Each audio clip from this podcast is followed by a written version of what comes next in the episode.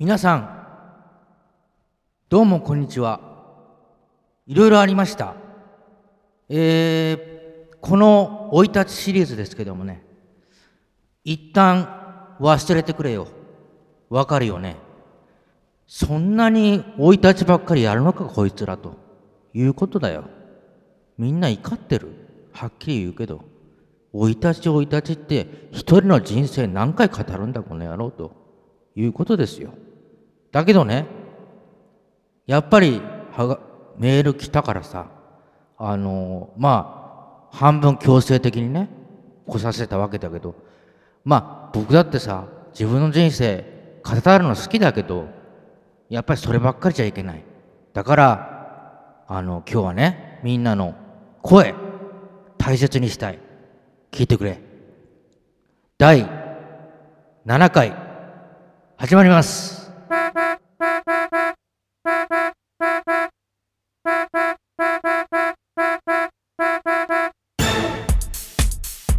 サードクラス袴田拓のたらこたらふく食っちまったよ。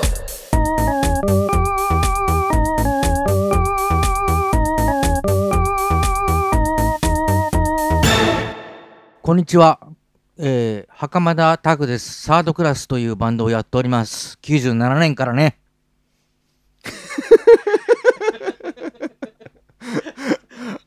アシスタントの後藤遥です、えーサードクラス袴田拓のたらこたらふく食っちまったよ。第7回、えーお送りいたします、えー今回はですね、え前回まで第6回までは、え袴田拓の生い立ちシリーズをお届けしておりましたが、えちょうど第6回までで中学生編が、え完結したというところまで来ました、で、えまあここでちょっとインターバルを取ってですね、え番組宛てにいただいたメールなど、えーちょっと読ませていただいたり、えー質問にお答えしたり、えーできればなと思っております。はいえーちょっとねいただいたメールすべては今日読めないんですけれどもあの全部あの目は通しております。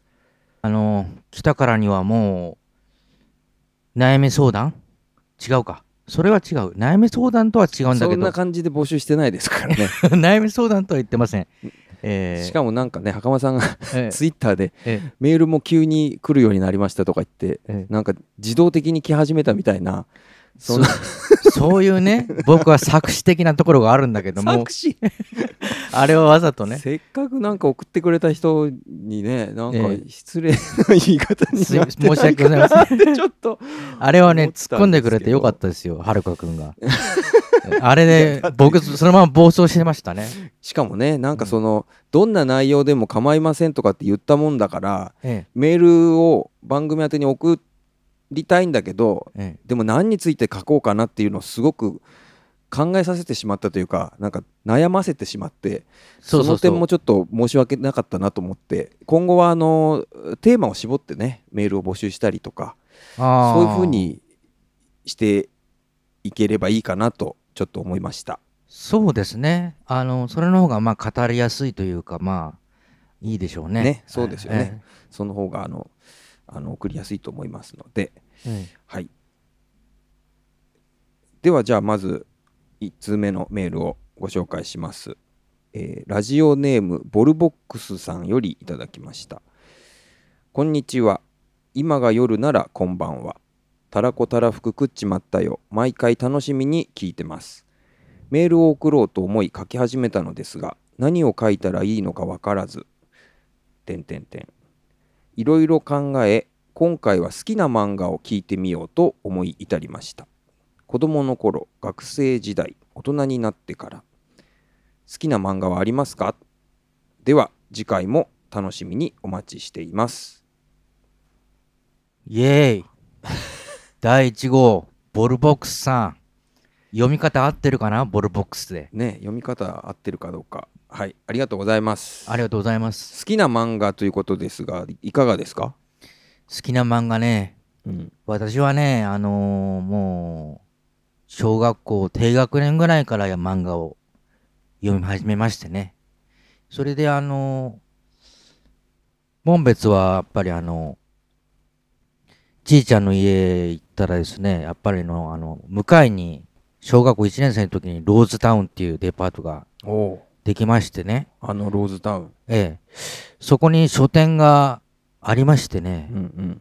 で、やっぱり、最初はドラえもんを買ってですね、あの、行くたびに2冊ぐらいずつお小遣いもらって買う買うんですけども、まあ、ドラえもんハマりましたね。それは最最初から一巻から？1巻からですねう、ん全部揃えて、だいたい30巻ぐらいまでは、あの、全部揃えましたね。うんえーで、それでまあ、ドラえもんと、まあ、藤子不二雄ですね。藤子不二雄は、その頃やっぱりあの、普通にテレビでやってましたからね。アニメ？アニメがね、アニメもね。で、まあ、だから、その、普通に夜の7時半ぐらいとか7時とかからですね、怪物くんとかですね、うんうんえードラえもんももちろんですけども、あの、あとは服部くんですね。うんうんうんやっぱり藤子不二雄が、まあやっぱりもう、神様みたいな。あのでもその藤子不二雄のお二人はもう別々に活動している時ですよね。だと思います。僕、その辺はね、あの、小学校だから、うんうん詳しくわかんないんだけど、やっぱり藤子不二雄ってつけば、もう何でも面白いだろうって、もう、あの、決めつけてね、はいあのはいもう面白いに決まってるって、藤子不二雄だろうみたいな。だからそこから盛り上がっちゃって、もう大変です。あとはですね、やっぱりドクタースランプですね。ああド,、はいはいはいはいドクタースランプあられちゃんですね。うんうんあれもほとんど集めましたね。うん最後まで集めたかな。それが、まあ、ドクタースランプあられちゃんなんかはもう本当にユーモアのセンスなんていうのはすごかったですね。うんうんで、まああのまあバイクに乗るんですけどもね、そのある回でね、ドクタースランプが。ドクタースランプがあられちゃんが？ある新しいキャラクターが出てきましてねずーっとバイクに乗り続けて、バイクが止まったら死ぬっていう設定なんですよ。はいはいその回はやられましたね。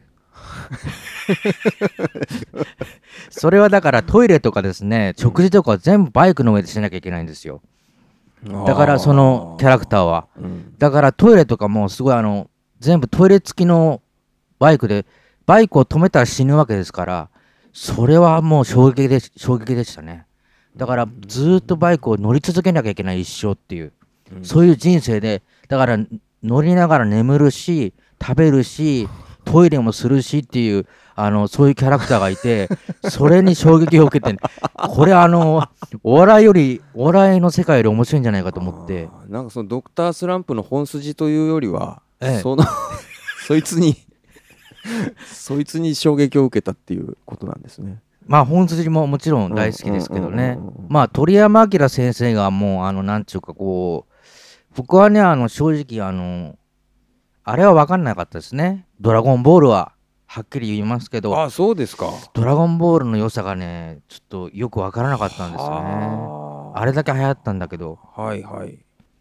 あと、やっぱりガンダムとかもあんまりよくわよく分からなかった。あーまあ漫画というよりはアニメなのかな。アニメガンダムになってくると。そうか。うんあの辺も、あの、やっぱ戦ったりするとですね、やっぱりね、ちょっとね、ユーモアがないとダメなんですね。あなるほど。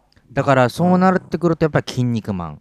これも集めましたね。あ筋肉マンブームがありましたからね。はいはいはいはい。で、筋肉マンなんちゅうのはもう本当に、あの、まあ、あの、金消しなんてね、ありましたけど、当時。うんうんやっぱり消しゴムになるぐらいに人気ありましたから。仕事になるくらい。はいはい。まあまあそうですね。はいはい。それでもうあのーあれは戦うんですけどやっぱりちょっとなんかこう筋骨マンとかですねまあそういう便器マンとかですねそういうちょっとしょぼいキャラクターが出てくる、うんうんうんそうするとやっぱ盛り上がってくるんですねうん。やっぱりこう一流ばっかりじゃ面白くないなるほど。やっぱり二流三流が出てきて初めて一流が引き立つというねなるほど。そういうのがねやっぱ筋肉マンにはちょっとユーモアがあったので戦いもちょっと見やすかったですねうん。あとはやっぱりあのやっぱりその高橋留美子先生ですねあやっぱりうるせえやつらのラムちゃん。あ。はい。でまあメゾン一国の何ですっけ音無さんでしたっけ？響さん？メゾン一国のやっぱあのキャラキャラクターに惹かれましてね。そんなところかな漫画なるはほど。はい。僕もちょっとその昔読んでた漫画をちょっと思い出してピックアップしたんですけど。僕知ってるかな？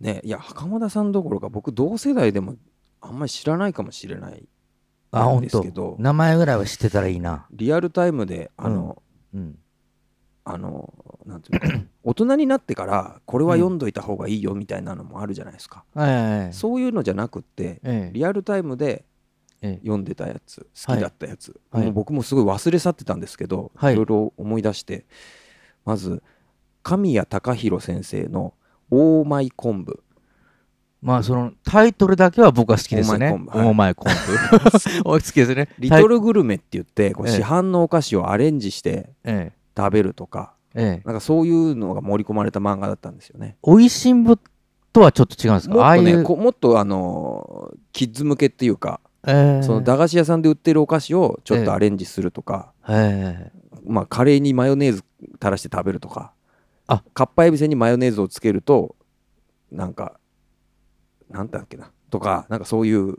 それは、ちょっとマヨネーズの例えしか出てそこない。れ、それ、今聞いてる人でどれぐらいわかるんでしょうか、それは？まあこれはまだちょっとメジャーなんですか？な方かもしれない。そうですか。はい、あとはえ狩部誠先生の「ヘルズ・ウォーリアー魔王えヘルズウォーリア。ヘルズウォーリアって」どういう意味これ一応ジャンプでやってましたね。ヘルズウォーリアってどういう意味ですか？ヘルズウォーリア。地獄戦士って書くんですけ地ど獄戦士。これもでもギャグ漫画ですね、ギャグ。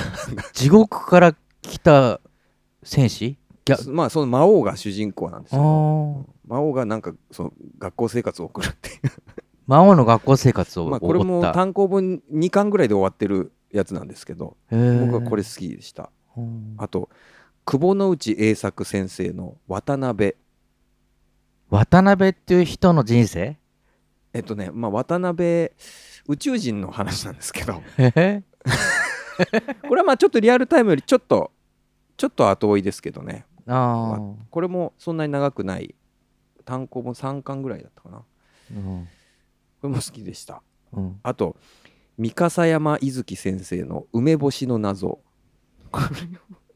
梅干しの謎、まあ、あのシュールな感じの漫画でしたね。誰に誰に近いところあるまあないんですか、あこれはでも系列的にはあの、ええ、吉田戦車先生とかあそっちの方の先生の。和田ラジオ先生とかが近いかな。あそっちのせとかじゃあはい。僕好きかもしんない、はい、こうん。れも好きでしたね、うん、っていう感じですかね。あと最近だとええ徳弘正也先生の「もっこり半兵衛」っていうのがちょっと好きで読んでますね。もっこり？はい。ももっこりというと、今やらしいそうですね。かなりどしもネタが入ってくるんですけどあなるほど。昔のあの江戸時代になるのかな？江戸時代の性性を描いたんですか？そうですね。そういう話も入ってますしあのジャングルの王者ターちゃんの作者の先生ですジャングルの王者ターちゃんっていうのはあ初めに知らない？はじめ人間ギャトルズみたいな感じ。じゃないですね。全然違う。ジャングルの王者ターちゃんジャンプでやってたやつ。これ僕よりちょっと上じゃないかなと思うんだけど袴さん知らないか、僕ねアニアニメは本当アねニメじゃなくて漫画です漫画か。うん。まあでもアニメもやってたかなターちゃん。ターちゃん？ターちゃん下ネタだからアニメで。あでもターちゃんも下ネタでしたね。まあこの、ねうん徳弘先生は下ネタが得意なんですねきっとねあー。じゃあまあ。タターちゃん放送禁止だからあれじゃないできないよ、いやでもターちゃんテレビでやってましたね。ええ。す、うん、まあちょっとテレビ向けにアレンジはされてたかもしれないですけどね。うん。はい。あと誰だろう？漫画それぐらいあ松本零士先生。あの銀河鉄道999はですね僕全部見ました。それはアニメ。アニメですってね。でも、本でもちらっと見ましたけどもね、うん。まあアニメの方がちょっとまあ僕は見やすかったんですけども、うんうん。うんやっぱり銀河鉄道999はやっぱりあのすごいメッセージでしたね、うん。ものすごかったですね。あれちょっと頭ちょっとこれちょっと放送禁止かもしれないけど 松本零士。ちょっと やめましょう。やめましょう。やめましょう。やめましょう。はい。サードクラス袴田拓のたらこたらふく食っちまったよ。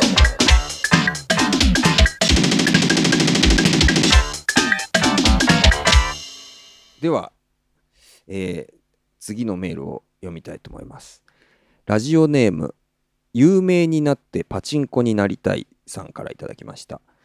はじめまして初回からラジオ放送を聞いております。袴田さんの落ち着いたトーンと後藤さんの冷静な合いの手の波長が合っていて聞きやすいラジオだなぁと思っています。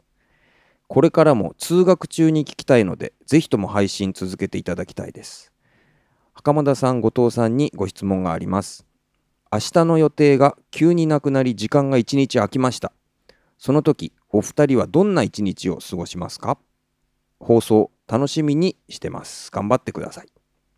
というメールでした。はい。通学中って言ってますね。が通学ね。学生さんですね。通学。そんなまあねちょっと年齢があれですけどわかんないですけど、えー通学中に聞くっていう。遠い世界ですね。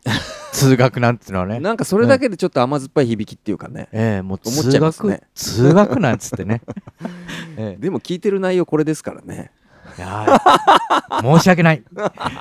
申し訳ございませんええどうなんだってね大丈夫なのか通学ですか。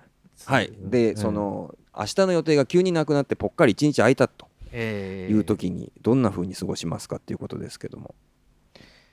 私なんかはですねあの若い頃はあのビデオ CD レンタル通ってましたからね、うんうんうん。やっぱり映画の一本とかちょっと見たりしたような気がするな、はいはいはい。まあやっぱり時間が空いたってなると映画っていうのは結びつきやすいですよね。こう一うん。本が長いですからね。えーうん。そんな若い頃は映画なんかまあ今内容とか覚えてないけどやっぱ映画一本ぐらい見とくかっていう感じとか、まあもうでも今ねもうこの年になるともうやっぱりもう睡眠ですね。やっぱまあまああの まああの本当にもう予定が空いたっつったら睡眠ですよ。はっきり言いますけどまあお酒飲んで睡眠ですね。で音楽かけながらもう眠たくなったら寝ると。そういうだらしないもうせあの一日を送るということですね。なるほど。僕の場合はねあのそうか。いや僕も考えたんですけどこれ。僕こういう時に本当に全然有効に使えないっていうか突然開くとうん。結局何もしないで終わるみたいなえ。パターンに大体なっちゃうんですけど、はいはい。それをさらにはっきり言えばええ。睡眠っていうこと そんな睡眠っていう言葉は思いつかなかった。まあでもええ。眠りにつかなくてもまあだからゴロゴロして終わるっていう感じ。なんかこういう時に思い切ったことできないんですよね。なんかパッとこう思いついてちょっと軽く遠出するみたいな人もいると思うんですよ。そういうなんかいますねタイプ的に。ね、うなんかちょっと電車でうん。1時間ぐらいの場所にちょっとじゃあ行って行ってこようって言ってパッて出かけるみたいなうん人もいるんですけどあ,あ、うん。あれはなかなかできない。なんかその踏ん切りがつつつかないうちに一日が終わるっていうか。うんまあなんかね切符買って行けるとこまで行ってみようみたいなねそうそう。そういうなんかか,、こうん、かっこいいですよねそういうできると。人いますよね、うん。であのだからそんな人なんかもねなんかあの土地で降りてねの飲み屋飲んででまたあの次の駅でまた飲み屋探して飲んで、うん。ちょっとずつ飲んで酔っ払っていくっていうね。そういうそういう人もいましたね、うんええ。なんか風流っていうかねかっこいいですよね、そんなのできたらね、え。でもまあ結局そういう意味では普段から別に旅行願望とかないから 急に一日空いたから急に旅に出ようって思わないっていうだけの話かもしれないあですね。旅行願望やっぱりね網走は行きたい。あはるかくん網走行こうよ。いや行きたいですけどそれは旅行っていうか里帰りになりますよね、あそうか。うん、旅行じゃないで網走のだからでもまあ一日空いたぐらいじゃ帰れないですからね。帰れないですからね。網走。網走日帰りなんつってね。ねえ。えただ乗って帰るだけですからね。それ移動だけで終わっちゃう移動だけで終わっちゃう、ねえ。えまあ、移動もね楽しいですけどね。まあ網走まで移動のためだけに行けないですけど、ええ。なんかちょっとなんかね電車で、まあ、東京からだと例えば江ノ島とか鎌倉ぐらいまで行くとか、なるほど、うん、あそれぐらいだと移動の電車の中もなんとなくねちょっと楽しかったりしますけどね。あ僕なんかねあの神社とか好きなんでねああの結構そのねあのまあそ詳しくないですけどあのー神社とかはいちょっと勇気出して行ってみようかなっていう時はあります。ー。なんかね近所散歩する時でも神社寄ったりしてますもん中もええあのなんかスーッとするんですよねなんか。まあ気のせいだと思うんですけど。言い方。はいはい。まあちょっと気持ちがね、ええこうなんかこうスッとすスッるとするっていうかね、んはいはいはい。ちょっと思い込むかもしれないですけど、ね、いやいやでもなんかそういう空間っていうい位置づけにしてる人は多いんじゃないですかね。そうですね、うんうん。で木とかもねなんか生えて なんかこうしとかも生えて。自然に触れるっていうんですか？まあ大体木生えてますよね。生えてる。大きい木が生えてる、いはい。うんはいうん。っていうぐらいかな。一日だったらやっぱ神社ぐらいかあな、ーまあ睡眠睡眠するかうん、近所に 近所の神社に行くか。行くか。それまあまあそうですね。うん。そういうなんか別にいつもいつもっていうかうん。一日開かなくてもやってそうな感じするけど、ね、うん。まあ結局だから、うん、いいつも通りの感じになっちゃうっていう、そうですね、うん。やっぱ4日空くとかだとまだまだちょっと考えますね。そうですね。4日ぐらい空いてると、うん。1日目はそんな感じで潰してええ。さすがに2日目3日目ぐらいにさすがにちょっとなんかするかみたいなええ。感じになってくるみたいな感じですかね、そうですね。そうですね。だから1日空いたぐらいじゃちょっと何何もできないっていう。そうですね、何もまあしないっていう。うん。そんな感じですね。そうですはい。ね、通学中に笑ってくれるといいんだけど。なんか笑ってるかな今、いやー。なんか参考にもならないしね。え別に。悪い見本っていうか、そんな感じですけどすいません。はい。では次のメールを読んでみますね。次はですねザ・ウォーター清水秀明くんからのメールですね。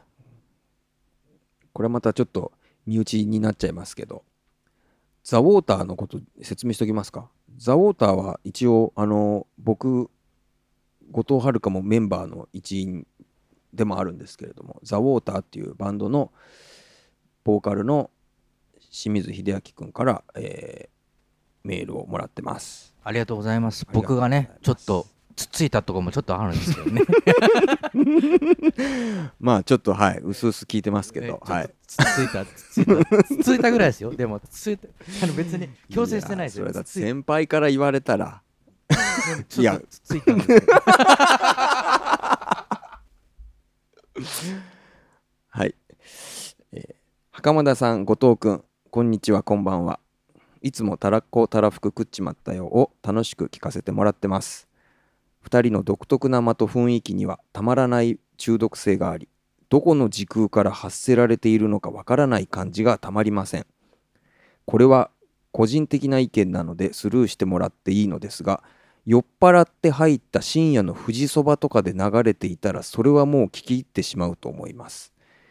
僕は富士そばにもこのラジオと似たようなどこの時空をさまよっているのかわからない切なさを感じる時があるのでぴったりだと思います。すみません。袴田さんより適当なことを言ってます。笑い。そして中学生時代は胸が締め付けられるような闇エピソードもありましたがこの時期が袴田さんと音楽をより深く結びつけていると考えると物事にはマイナスの面があっても時にはプラスの面があって物事を一概にいい悪いで判断できないんだなと思いました。当時の袴田さんはものすごくつらかったでしょうが。この暗黒の中学生時代から先のエピソードも袴田さんがどんなことが巻き起こるのかどんな風に音楽と関わって過ごしていくのかと想像すると楽しみです。番組に対してリクエストがあるとするならばエピソードトークの他に袴田節の効いたちょっとしたコーナーおすすめの食べ物やお店などや袴田さんの好きな曲紹介なども聞いてみたいと思いました。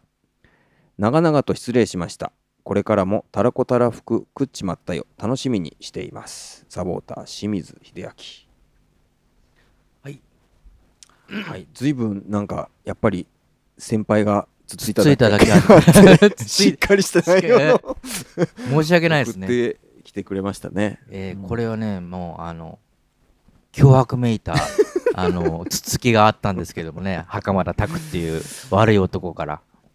いやあのねなんかちょっと反応があったもんだから実際どうなのかななんて送ったわけですよね、うん。そそれでちょっといいすごい丁寧にメールを送送っていただきましてね。本当あありがとうありがとうございます。まああのちょっとこのポッドキャストの性質上番組中に曲を流したりっていうのが難しかったりもするんですけどもはいはい。袴田さんのまあ好きな曲っていう点でははい。あのー今までね袴田さんが今までの人生で影響を受けてきたような曲をまとめたプレイリストがあの Spotify の方で公開してますんでプレイリストの名前が袴田拓かっこサードクラスに対する理解を深めるプレイリスト。理解深めて。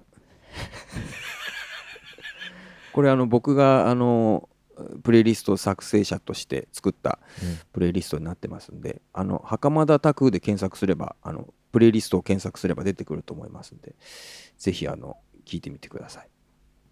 よろしくお願いします。はい。でそうか。富士そば？何？富士そば屋はでもあれですよね。ラジオは流れてないですよね。ずっと演歌が流れてますよねだからちょっとやっぱり昭和の演歌の匂いがするんじゃないかな僕には。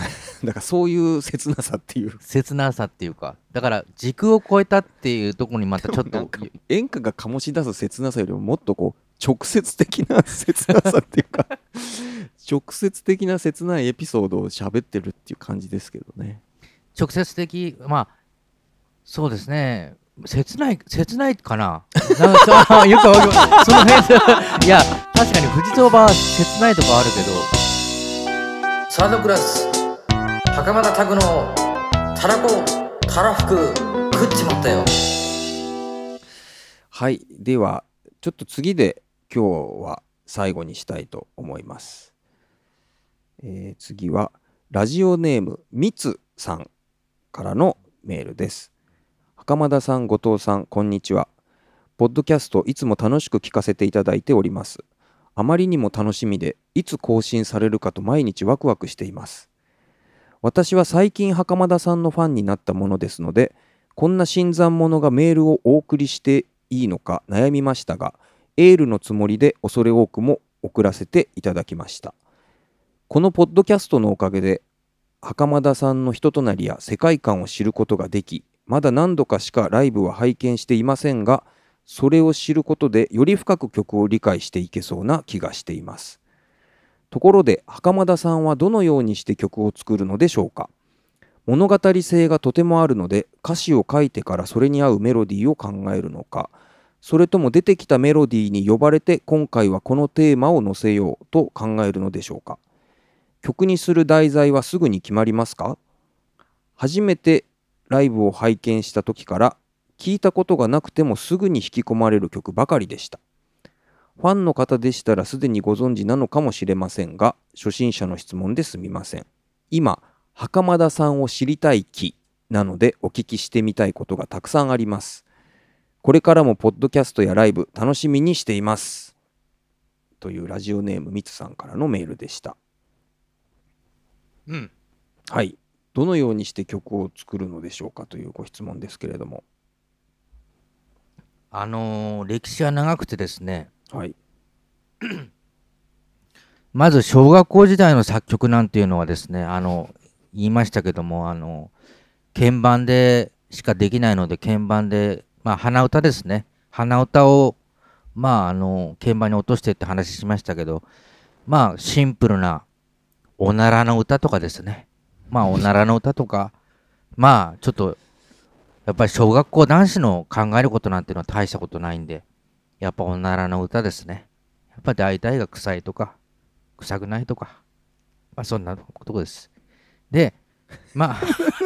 いや全然質問はそのそのこのミツさんがライブで聴いた曲に関して聞いてますから。ああまた今結局お生い立ちに戻っちゃって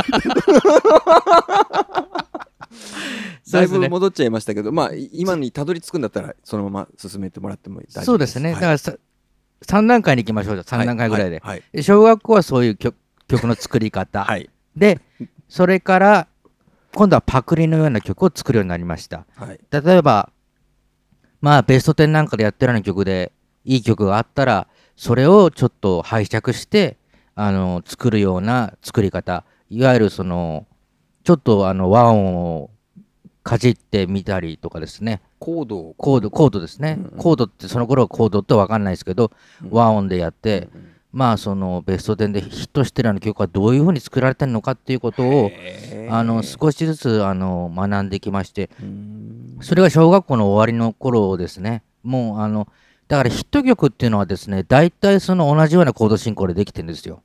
それはもうモーツァルトの時代からですねもうそのうん決まりきったコード進行っていうのが一番受けるっていうのはもうねもう証明されてるわけです。うんうん。それを私はどうしてもだ出したかった。作曲で。うん。っていうのがありましてね。でそれでまあそういうヒット曲はあヒット曲はこういうふうにできてるんだって知りましてそこからパクリのような曲から今度は自分なりのオリジナルのコード進行であの作ってみようってことになって。ああなるほどね。逆ええにそのこうそれに対するカウンターじゃないですけどはいはいはい。王道に対して。王道に対してやっぱりちょっと王道で同じような曲ばっかりじゃないかと。うんうん。ちょっと違うのもあっていいんじゃないかって思い出してですね曲を。えーっとまあ自分なりの曲を作るようにするようになったのがやっぱりもうこれがもうまあ東京出てきてからですね専門学校とかなってからは少しずつそういう作曲ですね。だからまあ C 先行曲先行って話ですけどもうん。まああの大体曲先行だったんですよ最初は。鼻歌あでそうですよね。ええ。今の話でもそのどういうコード進行で曲を作るのかっていうことが出発になってましたもんね。そうですね、うん。でそれでまあでももうそういうのもあんまり伝わらないなっていう感じたのが結構経ってからなんですけどサードクラスも3枚ぐらいアルバム出してですねうん。そこでそういうコード進行の面白さみたいの伝わったのがですねある千葉大のサークルぐらいだったんですね。随分ピンポイントな。いや千葉大のサークルだけ非常に盛り上がってくれましてね。で千葉大のサークルの人に感謝してるんですけどもねイベントとかも出してもらいましてねでまああの千葉大のサークルの人がその作曲を喜んでくれましてね。うん。でそういうぐらいであとまあちょっとしたまあ少しなんそういうグループは何個か受けましたけどやっぱり普通のコード進行で作ってそれでみ認められてからやっぱりやろうと思いましてね。ああそれでまたあの3番目ぐらいからあの普通のコード進行でちょっと作作ろうと思って、うんうん。あのそんなになんか意地張ってねそんなことやってもあんま伝わらないんだなと思ってちょっと挫折しましてね。うん。でまあそれでそっからは少しずつあの普通のコード進行っていうかまあ順次進行とか3コードとかまあ普通のコード進行ですね。でか歌詞なんかはですねまあ正直言うとまあ大したこと言ってません。まあたまにあのーうん歌詞で聞いてくれてる人いるっていうんですけど僕にはあんまり歌詞は自信ないしああそうなんだ。全然あの歌詞で聞いてくれてるっていう人のことが全然僕はよく分かってなくてへでもすごく歌詞いいって言ってくれる人がいてえうん励まされるんですけどうん自分では分からないですうね。んで大体あの作曲はですねあの1時間レコーダーを回しっぱなしでギターで鼻歌を歌いまくるというねそれで10曲ぐらいできます。今でもそれはたまにやるんですけどもそのうちつ使えるのが3曲ぐらい、えー使えるかなって感じです。うん。で歌詞についてはですねうん。最近視線でやってるんですけどそれはなぜかっていうとそのやっぱりその曲でいくら頑張ってもですねやっぱそんなに伝わんないんだなっていうことが分かりだしてですね、まあ。視線っていうのは歌詞を先そうですね。行して書くっていう。えーそうですね。歌詞を先に作ってからそれに曲を当てるっていう書き方ですよね。そうですね、はい。それはそのローズタウンっていう曲はさっきも出ましたけどもね、うん。ローズタウンって曲から始まってるんですけどもね、あの詩を殴り書きしてですね、でもう一回成長して、ライブに挑むってことですね。ああもうあれですね。最近やってますよね。ほその曲になったかならないかぐらいでやるっていう。感じのやつですよね。えはいはいえ。だからもう曲なんてでですね、もうあのほとんど、ライブの日の朝起きてですね、調子が良ければもう歌詞を書き上げてですね、メロディーなんて考えないで行くんですよ、ライブに。うんそれでライブでもういきなりメロディーがもう勝手にもうつくんですよ。ああそれはさっきのレコーダー回しっぱなしにして鼻歌を歌いまくるっていうのにをライブでやってるっていうのに近いですよねそうですね。実は。ええ。それがね歌詞があるから、まあその上にですね、かろうじてキーとですね、コードのキーと、あとキャンディーズ風とか書いてあるんですね。で、まあ全然キャンディーズでもなんでもないんですけどもね。で、まあそれで、ライブ始まってしまえばもう、わーって始まって歌っちゃうんで、で、歌って受ければそのまま歌い続けると。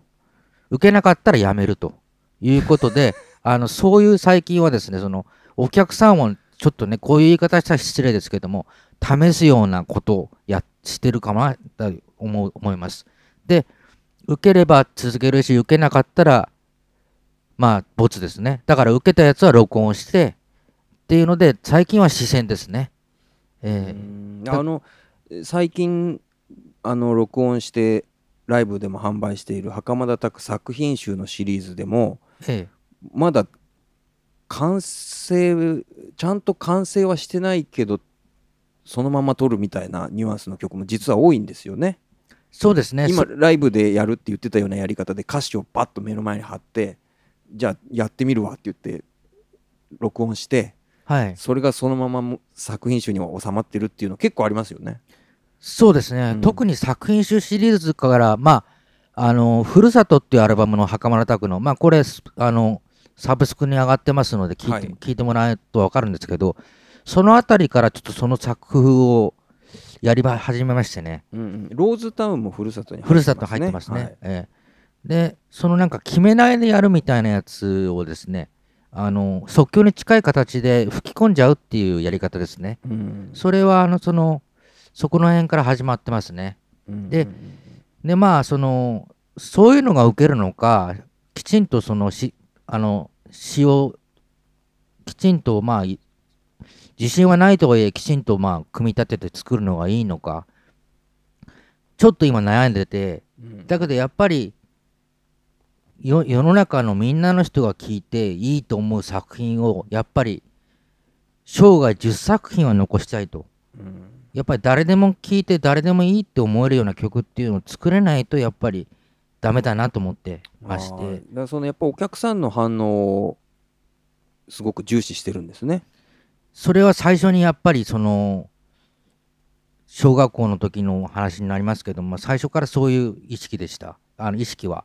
あうん。のやっぱりお客さんがいてのものだと思ってますから。あーでもそのええ。王道のコード進行に対してもっとオリジナルなものをやって俺はこれをやるんだどうだっていうう提示の仕方もああるわけじゃないですか。それもだからありますけど、うん。うんただそれをやってですねお客さんが誰も来なかったらですよ。うんうん。一人で家であの卓録ですね。うん。も誰も来ないけど俺はやるんだ。うん。うん俺はやるんだなんつって。うん。まあそういう そういうやり方もまああるあるのはありますよね。ありますよね。うんうん、それそこまではいけなかった。ああなるほど。そこまで行きたかったっていう自分もいるんですけなるどほどね。やっぱりはいお客さんがいて初めて自分が盛り上がることに気づいてあお客さん。それも大事ですよね。こその自分自身の盛り上がりね。ええはいはいそうだし、うんうん。お客さんがその喜んでくれて「いやうん今日よかったわ」なんていう声聞いたらですねうんうん。やっぱりですねこのいくらあれでもですねもうテンション上がっちゃいますね。もう別人ですね。もう普段の袴田君どうしちゃったのって。ちょっと褒められただけでこんなになっちゃうのっていうぐらいですね。もう舞い上がっちゃいましてね。だからそうですね。そこに行かない行かずにそのやっぱりそのちょっとずつ変えてってあのし詩もね、うん。あの分かりやすくしたりとか、曲も分かりやすくしたりとかしていく作業を長い間まあ結成26年目か25年目かにして少しずつやっていったって感じです。さっきのその即興的なその形にならないうちにもうライブでやるっていう方法は、はいはいあのソロならではだと思うんですね。ソロですね、はい。ソロ、ソロライイブならではの手法だと思うんですけどはい、それはそういう曲がサードクラスの曲になっていったりもするんですか？それはその結構そのハマりが良かったりとかですね歌詞のね、うん。あんまり字余り的な歌詞のやつはやっぱりサードクラスのには合わないと思ってますのでうん。まあそのちょっとピタッとはまるような曲でがあったとするとサードクラスにどうですかってあのデモをみんなに配ってうんうん。やるみんながやる気になればサードクラスでやると。ああなるほど。だから、ええ。即興で、まあ、さっきのレコーダー回しっぱなしで鼻歌を歌いまくるっていうのとかえ歌詞をバーッと書いてとりあえずとにかくライブでいいきなりやってみるとかえはい。いうことを経て経た経て曲をこう作っていった中でええあこれはサードクラスでやれそうだぞっていうものをババンドに持っていくと、そうですね。そういう形なんですね。やっぱりバンドっていうのはやっぱ集団でやってますので、うん。僕一人のややっぱあれで決め決められないしあのそういうのに付き合わすって言ったら失礼ですけどもあのメンバーをそこまでそのねあのはあのなんちゅうか字余りのやつにビート合わせてくれなんていうのもちょっと難しくてですね。じゃあまあ書き分けてるわけじゃないんですね。バンド用ソロ用って。とにかく曲を作って。そうですね。でもまあ、うんうん。そろそろサードクラスの曲足りなくなってきたなと思ったらあまあまあそういう時もあるあきちんとまああのサードクラス用に作るっていうのもありますしはい。そうですね。だからまあソロはだからもう本当にお客さんの前でやって初めてあの評価が上があれば続けるということです。はい。じゃあそのミツさんの質問というところではい。言うとはい。その多分ミツさんがねその多分ライブ見てくださったのは最近の話だと思うんですけどそのはい。最近やったライブを見て物語性を感じたと。いといううことで言うと、はい。やっぱり最近の曲は歌詞を先行して書いているものが多いっていうことになりますかね。そうですね、うんうん。はい、あのそれはもうソロはほほとんど歌詞からうんうん。やることが多く最近の曲最近はね多くなりましたね。うんうんうん。はい。まあ、はい。昔の曲をねソロで弾き語りでアレンジしたり昔のサードクラスの曲をね弾き語りでやったりすることもあるとは思うんですけど、はい。うんうん。最近の曲はまあ歌詞を先行して書いていると。そうですね。はい。はい。で曲はもうその場で即興的に、やるというか。作るっていうかこう、まあ、出てきたものを出すみたいな感じですよね。そうですね。まあだらしないんですけどもね。まあだらしないっていうかまあなんかまあいいんですけどね。そういうまあだからまそれででもやっぱ袴田さんはいつもなんか破綻しないその音楽的に破綻しないっていうかあはい。ちゃんとちゃんと曲が終わるっていうかそはい。の辺はやっぱりその昔のそういうヒット曲の研究であったりなんか専門学校で勉強したことも関係あるのかな？なんかそういうものまあまあ。がちゃんと生きてるのかなっていう感じも。そうですね。だからまあ曲としては割と破綻するほどの難しいことはやってないんですよ。あの最近の曲は。ああの割と素直なコード進行であの即興の場合はやりますので。あ、うん。やっぱり破綻しないで終われるようにきちんとその辺は考えてあのやっぱりいきなり変なところにコードが行ったりとかしないのでうん。やっぱり普通の順次進行でジャーンと終わるとうん。いうことでその辺でやっぱりまあ決ま決まったものでもあります。はいはいはい。はい、まあ聞く人が聞いたらいや破綻してるだろっていう人もいるかもしれないけど。あまあある意味ずっと破綻してるんですけどもね。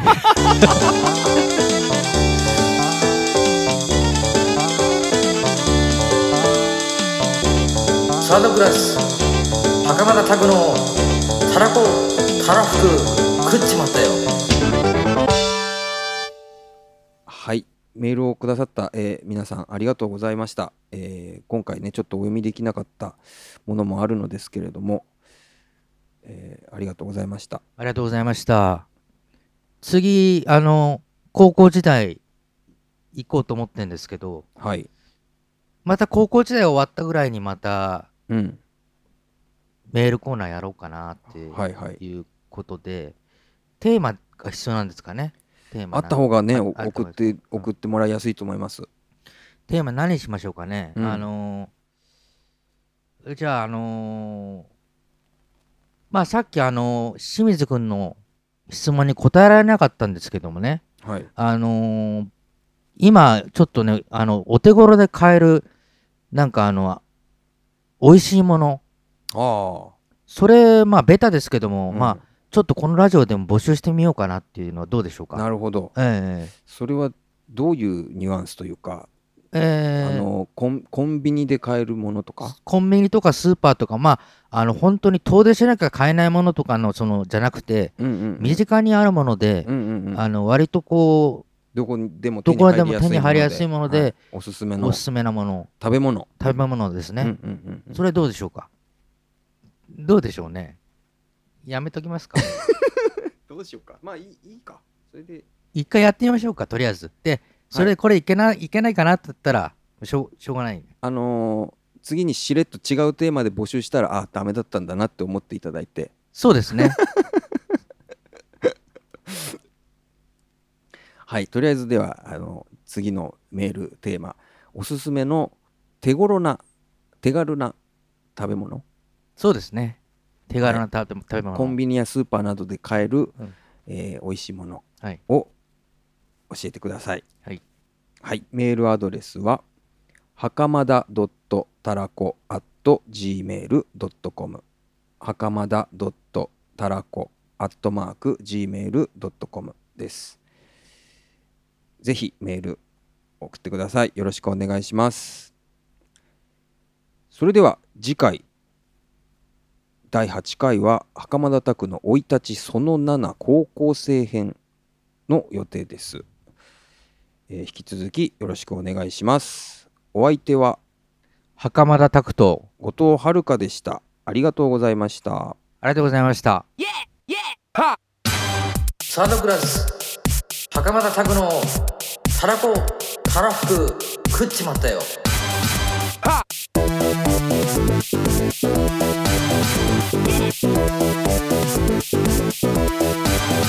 はっ。